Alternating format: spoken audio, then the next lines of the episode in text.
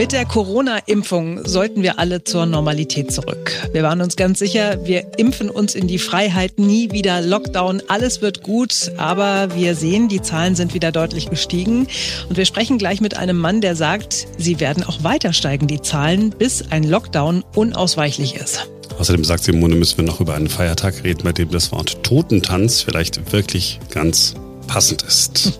Simone bin ich, er ist Marc. Heute ist Dienstag, der 2. November 2021 und jetzt beginnt ein neuer Tag. Wir sind noch viel zu weit von dem Zielwert von 50 als Inzidenz pro 100.000 Einwohner in sieben Tagen entfernt. Ich bin weiter überzeugt und auch darin waren wir uns heute einig, wir müssen dieses Ziel weiter verfolgen. Es kommt jetzt weiterhin auf jeden und jede Einzelne an. Wir brauchen noch einmal eine Kraftanstrengung. Geduld, Solidarität, Disziplin werden noch einmal auf eine harte Probe gestellt. Vieles deutet darauf hin, dass 2021 uns Erleichterungen bringt und dieser hoffnungsvolle Gedanke, gerade im Blick auf die Impfstoffe, ist vielleicht etwas, was uns hilft, Schritt für Schritt dann die Pandemie zu überwinden und bis dahin noch die Geduld, die Solidarität aufzubringen. Ja, die Bundeskanzlerin vor nicht ganz einem Jahr, das war am 25. November 2020, was wir gerade gehört haben. Wir waren im Lockdown und äh, alle nur denkbaren Kontaktbeschränkungen haben äh, gegolten. Die Hoffnung auf die Impfstoffe war da. Äh, Angela Merkel hat es gerade eben gesagt. Wir alle erinnern uns auch an diese Pressekonferenz, nicht? Diese Bilder, Merkel vor dem blauen Hintergrund, rechts äh, der Söder und links äh, der Kollege Müller? Genau, Müller. Ich hatte, hatte den Namen vergessen. Ähm, so, und jetzt sind wir ja wirklich ein Jahr weiter. Wir wissen, die Impfstoffe gibt es. Also da hat die Hoffnung uns nicht irgendwie getäuscht. Aber es scheint nicht zu reichen. Und von einer Inzidenz von 50 sind wir heute im November 2021 sehr weit entfernt.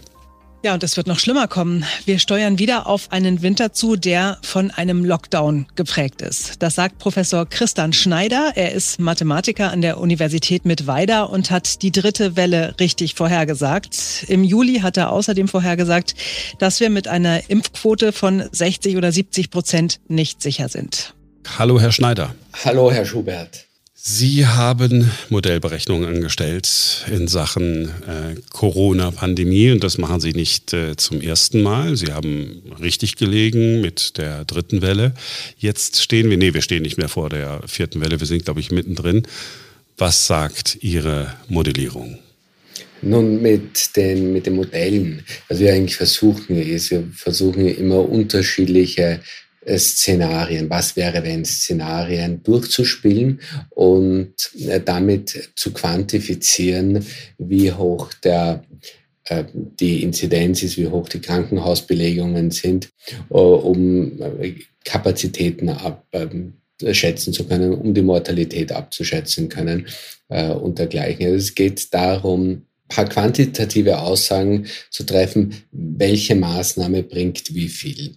Jetzt haben wir uns konkret angeschaut, was würde passieren, wenn man alles so lassen würde, wie es jetzt ist. Also wenn Sie sagen, alles wie es jetzt ist, dann heißt das kein Lockdown, also wirklich alles, alles so genau, wie wir es jetzt in diesem Moment äh, auch haben. Mhm. Ja, wir impfen weiter mit der äh, gleichen schnellen oder langsamen Geschwindigkeit dann würde das bedeuten, wir haben eine vierte Welle mit einem Gipfel irgendwann im, im Januar und unsere Prognosen würden inklusive der Dunkelziffer in etwa von zwei Millionen aktiven Infektionen zur gleichen Zeit ausgehen. Zwei Millionen, ich muss da kurz. Ja, das, das hätte auch noch viel schlimmer kommen können, wenn die Bevölkerung nicht geimpft wäre. Wir hatten bisher in Deutschland vier, an die viereinhalb, 4,8 Millionen Infektionen, glaube ich, äh, insgesamt.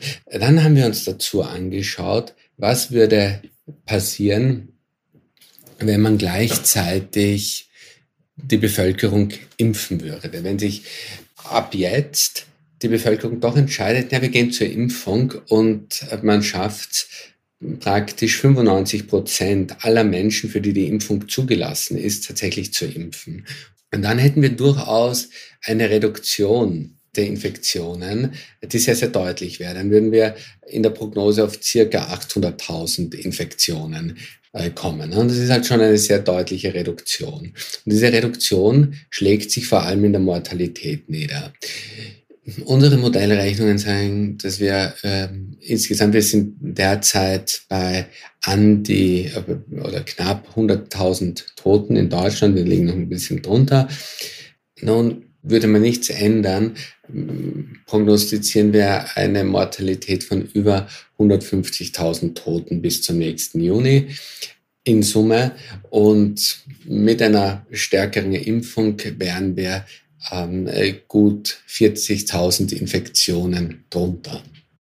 Das sind ja schon mal ganz ordentliche Bandbreiten. Das heißt, ja. bei so einer Impfquote, bei der wir jetzt sind, wir liegen, ja, ich, ich sag's mal freundlich, knapp unter 70. Jemand anders würde sagen, wir sind noch zu deutlich unter 70. Da sagen Sie, sieht es nicht besonders gut aus nach Ihren Modellen. Das ist nach dem Modell nicht besonders gut. Also was man vielleicht dazu sagen muss, ist, man hat sicher auch zu sehr an die Impfung äh, geglaubt. Ähm, und, und das meine ich nicht im, im negativen Sinne, aber wie die Impfungen äh, damals auf den Markt gekommen sind vor einem Jahr, hatten wir vor allem die Wildtype des Virus. Und die war doch ein gutes Stück weniger ansteckend als die Alpha-Variante, die letzten Dezember gekommen ist, im Januar sich dann verbreitet hat. Und die Delta-Variante, die ja jetzt vorherrschend ist, die ist ja noch einmal viel, viel aggressiver und äh, verbreitet sich leichter. Unseren Berechnungen zufolge wäre es auch so, dass mit der Impfquote, die wir jetzt hätten, man sehr gut eigentlich die Pandemie im Griff gehabt hätte, hätte es diese Mutationen nicht gegeben. Und die Mutationen gibt es immer dann, die entstehen immer dann mit einer hohen Wahrscheinlichkeit, wenn es sehr, sehr viele aktive Infektionen gibt. Und darum ist es eben so wichtig, dass man die Fallzahlen überall möglichst gering hält. Wir sind ja weit entfernt von geringen Fallzahlen. Wir hier in Deutschland, wir haben vorhin nochmal äh, Kanzlerin Angela Merkel gehört äh, aus einer Pressekonferenz von vor einem Jahr, wo sie nochmal gesagt hat, wir müssen alles dafür tun, dass wir Inzidenzen unter 50 haben. Jetzt sind wir ähm, locker in Deutschland bei 150 im Schnitt, in einigen Regionen, äh, wenn es ein Schnitt ist, natürlich auch deutlich darüber. Das ist etwas, was uns ja beunruhigen müsste. Richtig. Ich denke, Deutschland steht einmal gut da, verglichen mit anderen Ländern. Vor allem verglichen mit anderen europäischen Ländern steht Deutschland wirklich sehr, sehr gut da.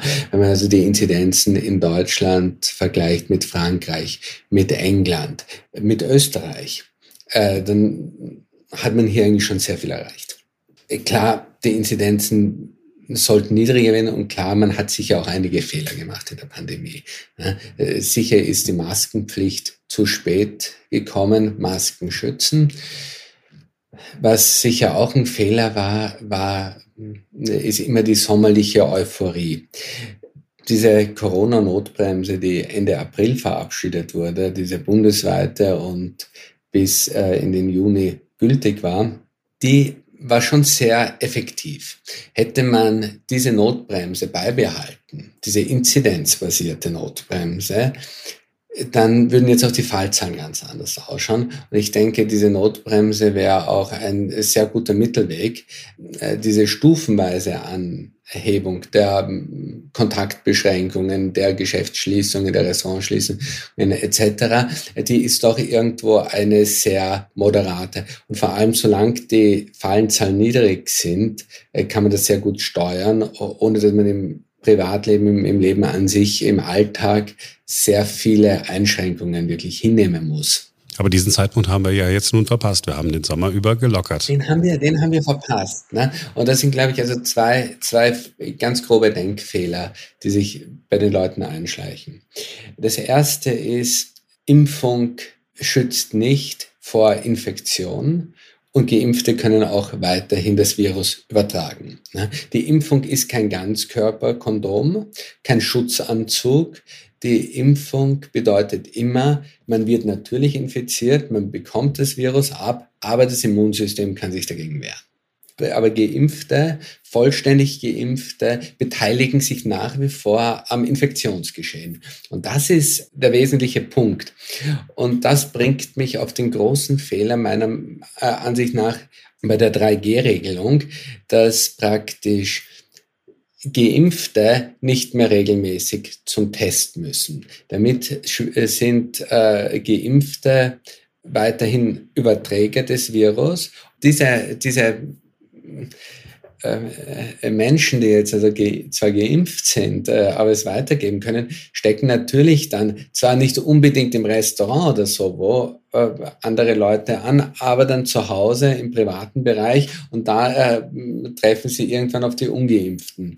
Ja, und dann hat man das Problem. So, jetzt haben Sie ja ein Modell vor sich und ähm Jetzt ist natürlich die Frage, was sagt denn das Modell, was könnten wir tun? Also wo, also mit dem Impfen, wenn wir dahinter mal einen Haken machen könnten, weil mein Eindruck ist, das ist das, was alle befürchten, so viel mehr Menschen lassen sich jetzt nicht impfen. Das heißt, wir müssen wieder zurück in, ja, einen Lockdown. Äh, wir müssen zurück in einen Lockdown. Und letztendlich, je radikaler, je früher man anfängt, desto eher macht sich der Effekt bemerkbar. Je, je früher man sich traut, etwas zu machen, desto schneller macht sich auch der Effekt bemerkbar und desto größer und nachhaltiger ist der Effekt. Wenn man an dem Punkt angekommen ist, an dem wir jetzt sind, braucht man schon sehr, sehr harte Maßnahmen, um die Fallzahlen wieder in, in, den Griff zu kriegen. Wir haben das auch schon im letzten Jahr gesehen, wo man ja angefangen hat, wo wir einen ähnlichen Anstieg gehabt haben. Ende Oktober, Anfang November hat man dann angefangen, in so eine Art Soft-Lockdown zu gehen. Der hat dann nicht gereicht und dann hat man vor Weihnachten noch einmal nachschärfen müssen. Das heißt, wir haben den, den Sommer über äh, uns falsch verhalten. Wir haben jetzt immer noch nicht eine Diskussion darüber, welche Maßnahmen denn als nächstes kommen. Ihr Modell sagt, äh, wir werden äh, wieder äh, überfüllte Intensivstationen haben. Ihr Modell sagt, wir werden sehr viele Infizierte haben. Wir sind im Millionenbereich. Wir sind bei Hunderttausenden von Toten. Da stellt sich mir die Frage, haben Sie dieses Modell anderen auch schon mal zur Verfügung gestellt und gesagt, hier, liebe Politik, das sind meine Berechnungen? Klar, ja, ja, äh, wir sind auch mit der äh, Politik ab und zu im, im Gespräch. Wir freuen uns also immer, freut sich natürlich immer als Wissenschaftler, wenn man da auch gehört wird. Äh, meine Sichtweise ist ja äh, oft eine ganz andere als die der Politiker. Ich bin ein, ein Mathematiker, ich bin ein Mann der Zahlen und nicht ein Mann der äh, politischen Entscheidungen und äh, auch nicht der juristischen Entscheidungen äh, etc., die, die ja daran, daran hängen. Ich kann nur basierend auf meinen äh, Zahlen argumentieren. Wenn Sie dann Politikern solche Modellberechnungen vorlegen, sagen die dann, ja, ist wirklich, äh, wirklich hart. Ähm, wir nehmen das zur Kenntnis, wir wissen, dass das so ist, aber wir können im Moment nicht anders, weil es gibt keine Akzeptanz mehr für einen Lockdown ich, ich denke, das wäre schon ein sehr schlechter Politiker, wenn jemand so offen seine Karten ausspielen würde.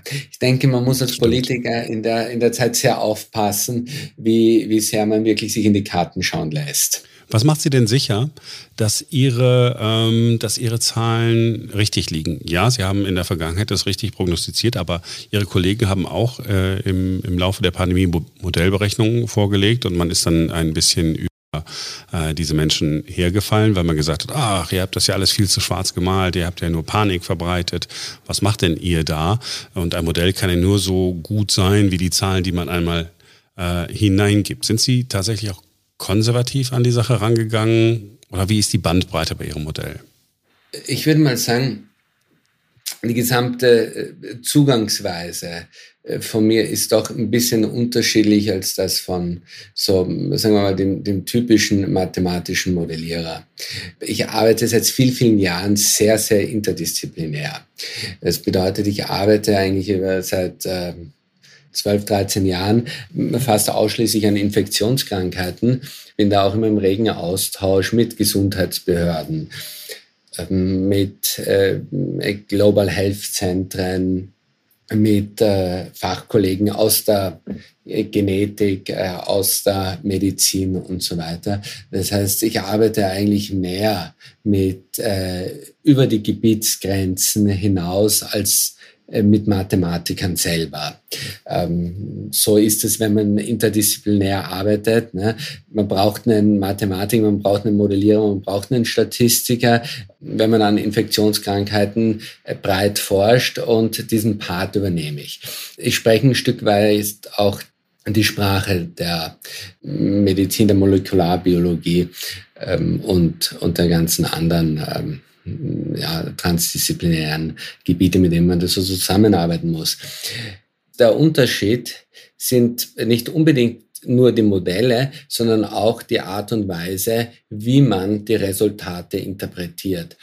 Wer interdisziplinär hat, wer äh, wirklich praktisch äh, Erfahrung auch hat, weiß auch, wie man die Zahlen äh, richtig zu interpretieren hat.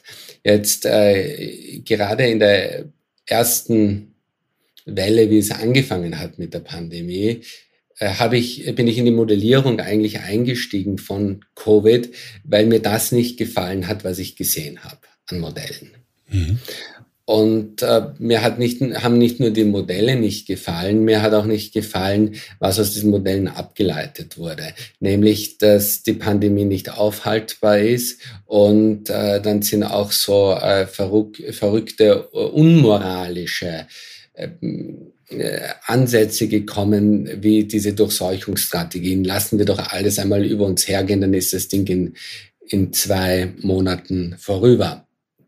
Das zeigt nicht nur, dass die Leute, die so argumentieren, keine Ahnung von der klinischen Praxis haben, äh, wie sehr das Gesundheitssystem überlastet wäre, äh, etc. Und auch keine Ahnung dafür haben, dass wenn die Fallzahlen einmal zu hoch sind, es neue Mutationen geben wird und diese neuen Mutationen werden womöglich ansteckender sein. Ich habe von Anfang an ähm, mich ähm, lang bevor diese sogenannte Alpha- und äh, Delta-Varianten äh, sich verbreitet haben, habe ich immer davor gewarnt vor den hohen Inzidenzen. Ich habe immer gesagt, auch diese britische, diese britische Strategie der Durchseuchung wird nicht funktionieren, weil genau dann entstehen Mutationen. Und das nächste ist ähm, auch ein bisschen so das Fingerspitzengefühl, wie gut kann man modellieren? Und wie gut äh, ist das Gespür äh, für, für reale äh, äh, Sachverhalte? Und ähm, wie gut kann man eigentlich abschätzen, wie künftige äh, Lockdowns, Kontaktbeschränkungen, was auch immer äh, ausschauen werden. Ja, und das ist so ein bisschen das, das Können, das, das Werkzeug vom, vom Modellierer. Das muss da äh, eingehen und das darf auch nicht unterschätzt werden. Dann frage ich Sie noch einmal ganz konkret. Ihr Modell, Ihre Modellberechnung. Mhm. Damit wir da am Ende dieser, dieser Berechnung die möglichst niedrigsten Zahlen haben, was müssten wir konkret jetzt tun? Morgen zurück in die Covid-Notbremse, die im April eingeführt wurde. Und das ist die einzige, die wirklich wirkt äh, derzeit. Ich halte es für falsch, zu sehr auf die Krankenhausbelegungen zu schauen und zu wenig auf die Inzidenzen. Und hier ist der Grund dafür. Mit dem höheren Anteil der Geimpften werden auch weniger Leute getestet. Das heißt, die Dunkelziffer äh, steigt und damit korrigiert sich die Inzidenz sowieso nach oben. Das ist also praktisch ein inflationärer Effekt der Inzidenz, den, den man hat. Und deshalb wär, äh, sind auch noch die äh, äh, praktisch die Schwellenwerte, die man im April definiert haben, jetzt wären auch jetzt noch richtig.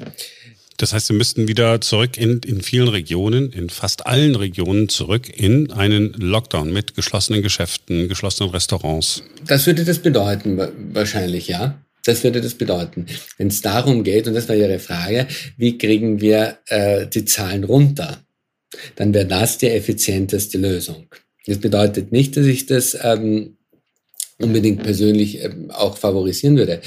Ähm, das bedeutet nur, ja, und wie gesagt, ich bin Mann der Zahlen, wenn man die Zahlen nach unten schrauben will, dann wäre das die effektivste Maßnahme und langfristig auch die schonendste Maßnahme. Weil je früher man damit anfängt, desto schneller geht es und durch die höhere Impfquote, die wir jetzt haben, sind dann auch die Maßnahmen effizienter, als äh, sie bisher äh, es gewesen waren wenn Sie ne, diesen Modell-Output dann sehen, ähm, haben Sie persönliche Verhalten auch geändert? Haben Sie gesagt, okay, jetzt ist eigentlich sowas wie Lockdown, wie Isolation nötig, die Politik macht das zwar nicht, haben Sie dann gesagt, okay, ich, ich selber, ich ganz persönlich, ich, Professor Christian Schneider, vermeide jetzt Kontakt? Tatsächlich bin ich äh, ziemlich radikal, was das alles angeht. Äh, ich mag da also nicht, nicht äh, Wasser predigen und Wein trinken ich bin also äh, praktisch, äh, ja, äh, seit, seit die Pandemie losgegangen ist, permanent im, im Homeoffice, äh, selten im Büro. Ähm, ich mache alles also äh, von zu Hause, schaue auch, dass ich mit den Studenten möglichst äh, virtuell interagiere. Ich trage Maske. Ich trage also FFP2-Maske und zwar ziemlich genau, seit es die im Handel gibt. Und das war also praktisch seit Mai 2020, wo man die wieder äh, kaufen hat können.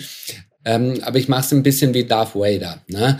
Ähm, ich bin also, ich gehe auf Social Distancing, ich ähm, befolge Anweisungen äh, und ich trage eine Maske. Ja, muss aber auch gleichzeitig dazu sagen, ich habe auch selber irgendwo den Luxus, dass mir nicht langweilig wird in der, in der Pandemie. Mir ist schon vor der Pandemie nicht langweilig geworden. Da ist schon mit tropischen Infektionskrankheiten mein Schreibtisch voll gewesen. In der Pandemie ist Corona dazugekommen. Das heißt, ähm, für mich hat es keine Entschleunigung gegeben, sondern permanenten Dauerstress. Mir wird also nicht langweilig. Mir wird auch zu Hause nicht langweilig.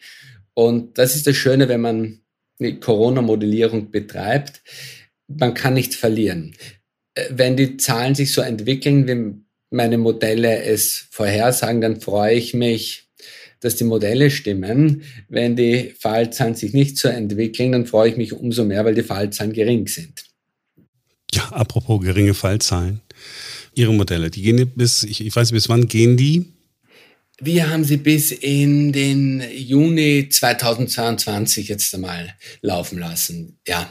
Ist im Juni 2022 die Pandemie vorüber oder gibt es nur eine Delle und wir haben geringe Inzidenzen und es geht dann im Herbst nächsten Jahres wieder los? Ja, da müsste ich die Modelle länger laufen lassen. Ähm, mhm. es, werden, es, wird, immer wieder, sagen, es wird ja. immer wieder in Wellenbewegungen kommen. Was man nicht weiß, ist natürlich, wie lang die, der Impfschutz tatsächlich anhält. Äh, irgendwas zwischen einem Jahr bis zwei Jahre wird es schon halten. So genaue Zahlen, Erfahrungswerte hat man ja nicht, ist ja auch nicht Teil der klinischen Studien. Die schauen ja nur drauf, na, wie sehr beugt die Impfung vor schweren Infektionen vor. Also äh, das, das wäre jetzt voreilig zu, zu sagen. Aber man kann davon ausgehen, dass das in Wellenbewegungen immer wieder kommen wird. Man kann auch davon äh, ausgehen, dass es immer weniger schlimm wird. Aber ich, ich denke, man kann grob sagen, eine Pandemie braucht drei Jahre. Ein Jahr zum Ankommen, ein Jahr zum Walten und ein Jahr, um zu verschwinden. Ja, und da sind wir einfach noch nicht. Aber da sind wir dann im nächsten Jahr. Das wäre ja schon mal, ich habe Sie natürlich deswegen danach gefragt, weil ich unser Gespräch mit was, ja, mit einem Hoffnungsschimmer irgendwie abschließen wollte. Ja. Also so in einem Jahr um diese Zeit, wenn wir miteinander sprechen, haben Sie ein gutes Gefühl? Gefühl, ich frage nur nach dem Gefühl. Zunächst habe ich eher ein gutes Gefühl. Da habe ich eher ein gutes Gefühl, ja. Ach, sehen Sie, das ist dann der versöhnliche Abschluss unseres Gespräches. Herr Professor Schneider, vielen Dank für Ihre Expertise, vielen Dank äh, für die ganze Arbeit und danke, dass Sie sich Zeit genommen haben. Ja, vielen herzlichen Dank. Ich bedanke mich. Ja, wenn man das alles mal so sacken lässt, also man weiß gar nicht, ich, ich habe tatsächlich so ein bisschen ein schlaues Gefühl im Magen. Ich möchte auf gar keinen Fall, dass nochmal ein Lockdown kommt. Ich möchte vor allen Dingen, dass die, dass die Zahlen runtergehen, aber also wenn wir uns jetzt mal angucken. Ne? Es hat ja viel Kritik an, an Modellen gegeben, an Modellberechnungen, aber er ist ja nun mal ein Mann, der richtig gelegen hat. Und ich hatte jetzt nicht den Eindruck, dass er jetzt äh, dramatisiert oder so. Mhm. Ähm, äh, was mich tatsächlich, weil, weil wir jetzt auch gerade nochmal Angela Merkel gehört haben, ne? die Inzidenz 50 war das Nonplusultra. Wir hatten ja sogar die Diskussion über 30, erinnerst du dich? Wir haben es alle nur so ein hm, bisschen verdrängt. Ja. Ja. Und jetzt sind wir bei irgendwo bei, bei 150 im Schnitt, in manchen Regionen noch deutlich drüber. Und irgendwie diskutieren wir gar nichts und gleichzeitig äh, sehen wir, dass ja selbst wenn Menschen geimpft sind, sie nicht sicher sind, das mit den Boosterimpfungen geht nicht richtig voran. Ich, ich, ich weiß nicht, ob es eine Alternative äh, gibt aus Sicht der Politik jetzt. Also ich selber will auch nicht in Lockdown. Aber kann Politik einfach nichts tun? Ich, ich, ich weiß es nicht. Aber ich kann mir ehrlich gesagt nicht vorstellen, also jetzt, ne, nachdem so viele Menschen geimpft sind und so lange durchgehalten haben und so, also gerade die Geimpften werden noch sagen, ganz ehrlich, ich mache keinen Lockdown mehr mit. Also kann ich mir ehrlich gesagt nicht vorstellen. Also meine, meine Geduld, meine Langmut ist irgendwo auch, auch zu Ende, weißt du. Auch wenn ich genau wie du das Gefühl habe, das, das war es leider noch nicht, ne? Also auch wenn man immer darauf gehofft hat, dass mit den Impfungen alles gut wird, aber ja, wir haben ja gestern Professor Stör gehört und der hat der ja auch zum wiederholten Male bei uns auf den Punkt gebracht, hat gesagt, okay, äh, nochmal in Lockdown können wir einfach nicht. Wir müssen jetzt uns der Realität stellen und müssen jetzt eher wieder durch. Es wird Menschen geben, die sich infizieren. Ähm, mhm. wir haben keine andere Wahl. Wir müssen akzeptieren, dass das jetzt einfach ein Virus ist, das einmal alle irgendwie infiziert. Und das lässt sich immer leicht sagen, ähm, es sei denn, man ist es selbst oder es ist ein Familienangehöriger. Nee. Können wir über was Schöneres reden jetzt? Ja, dann lass uns doch über äh, Tote reden.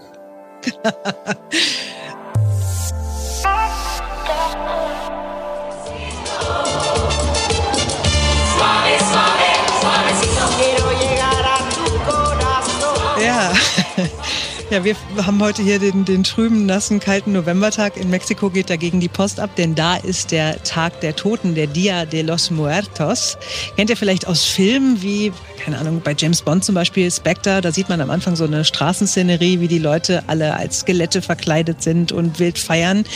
Hier bei uns ist der Tag der Toten nicht so bekannt. Ja, was genau wird da eigentlich gefeiert? Also die Mexikaner glauben, dass die Seelen der Verstorbenen an diesem Tag, an diesem Dia de los Muertos aus dem Reich der Toten ins Diesseits zurückkehren und den Lebenden einen Besuch abstatten. Uralter Glaube, schon die Azteken haben im Toten nicht das Ende gesehen, sondern den Anfang eines neuen Lebens. Und von daher ist der Tod da schon seit Jahrhunderten nichts Schlimmes oder Bedrohliches, sondern ja, was, Gehört einfach dazu. Ja, ja, vielleicht was Gutes sogar.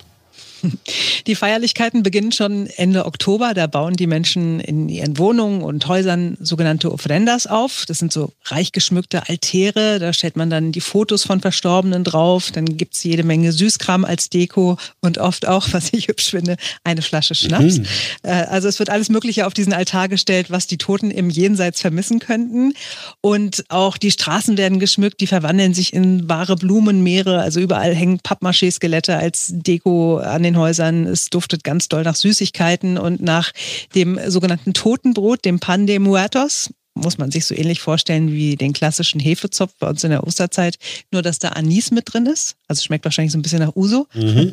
Und dieser, dieser Hefezopf ist eben nicht geflochten, sondern ist einfach so ein runder Leib und der wird mit Knochen aus Teig verziert. Ja, schon krass, was Menschen sich so ausdenken, ne? Ich finde es mega. Ja, nur irgendwie noch irgendwie was zu feiern. Und wenn, wenn man keinen Grund erfindet, dann lässt man einfach die Toten wieder auferstehen. Jedenfalls ist dieses äh, Fest, der Dia de los Muertos, äh, eines der wichtigsten für die Mexikaner und gipfelt in den traditionellen Festtagsumzügen am 1. November, das war so gestern, und am 2. November, also heute, treffen sich dann die Familien zum Sonnenuntergang auf den Friedhöfen an den Gräbern um den verstorbenen Verwandten Geschenke zu bringen und gemeinsam mit ihnen den Abschluss des Dia de los Muertos zu feiern. Bisschen gruselig ist es schon, ja. Also ich. Du würdest es nicht machen. Nein, nein, nein, nein. Also Friedhöfe, du kannst mich jagen mit Friedhöfen, ja. Für mich bedeuten die immer, oh, äh, alles ist vorbei. Ich glaube ja auch nicht an Gott oder irgendwas. Ähm, von daher, ich würde so einen Schnaps nehmen und meinetwegen auch so einen Hefezopf mit Anis drin, aber lieber hier zu Hause. Wenn das geht. Aber bei den Mexikanern ist es ein richtiges Familienfest. Also da sitzen dann alle zusammen teilweise auf den Gräbern, die haben Picknickkörbe, die essen und trinken, erzählen Geschichten von früher. Es wird ganz viel gelacht und also so Trauer und Schmerz ist gar kein Thema, weil ja jeder weiß oder vielmehr glaubt, dass es halt nur ein Abschied auf Zeit ist und dass man sich spätestens in genau einem Jahr am nächsten Dia de los Muertos wieder treffen wird. Was gibt es noch Spannendes zu wissen über diesen Tag, den ich auf gar keinen Fall gebrauchen kann? Die Farbe Gelb-Orange ist die Farbe dieses Feiertags. Alles wird mit Blumen in genau dieser Farbe geschmückt. Angeblich, weil die Toten Gelb-Orange am besten erkennen können und es so leicht haben, den Weg aus dem Reich der Toten ins Diesseits wiederzufinden. So, und wir hatten ja gestern schon über die Christen gesprochen, ne, die gerne irgendwelche Tage umgedeutet haben. Auch in diesem Fall war es so, die Christen sind dafür verantwortlich, dass der Feiertag Anfang November gefeiert wird. Früher war es tatsächlich eher so ein variabler Termin, da wurde der Dia de los Muertos am Ende der Erntezeit zelebriert. Dann kamen die spanischen Missionare, die haben erst versucht, das Fest ganz abzuschaffen, hat aber nicht geklappt und deshalb hat man es dann mit aller Heiligen und aller Seelen zusammengelegt, um dem Ganzen doch irgendwie noch einen frommen Anstrich geben zu können. Siehst du mal. die Christen, ja, die wirklich, ganz ehrlich, die haben sich über die ganze Welt verbreitet, wie so ein Virus. Ja, oh, ja, ja. Kann ich noch kurz einen Filmtipp loswerden, äh, passend zu dem Thema? Auf jeden Fall, wer hat hier was zu sagen? du bist der Chef. Ja, ja. Und ich bin die Chefin. so, ähm, guckt euch am besten heute wenn ihr Zeit habt, den Pixar-Film Coco an. Der ist vor vier Jahren rausgekommen, hat einen Oscar bekommen als bester Animationsfilm, spielt in Mexiko am Dias de los Muertos und erklärt total schön diesen Glauben an das Diesseits und das Reich der Toten und ist wirklich total zauberhaft. Also ich bin absolut kein Fan von Animationsfilmen, aber dieser Film ist ganz, ganz toll. Ich habe sehr gelacht. Ich habe auch Rotz und Wasser geheult und es lohnt sich absolut, den anzugucken. Das geheult? Ja. Geht der schlecht aus? Nein, nein. Ich will ja hier nicht spoilern, aber also ja, es ist auch ein bisschen traurig und da hat man dann schon ein bisschen Pipi in den Augen. Also ich zumindest. Aber ich gebe zu, ich heule auch bei Katzenfutterwerbung. Was? und an dieser Stelle beenden wir den Podcast, denn jetzt ist Marc Schubert sprachlos. War schön, dass ihr dabei wart, wa? Wir hören uns morgen wieder, denn dann ist wieder ein neuer Tag. Bis morgen und dann versuchen wir es mal ohne Tod, ohne Pandemie.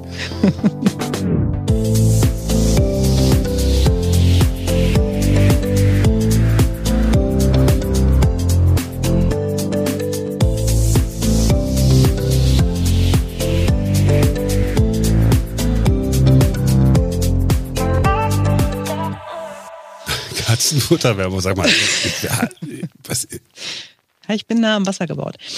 Ähm, ja, aber eine bestimmte Katzenfutterwerbung oder jede Katzenfutterwerbung? Sag mal. Je süßer die Katzen, desto mehr Tränen. Oh. ja, gut, dass es vorbei ist, sag mal.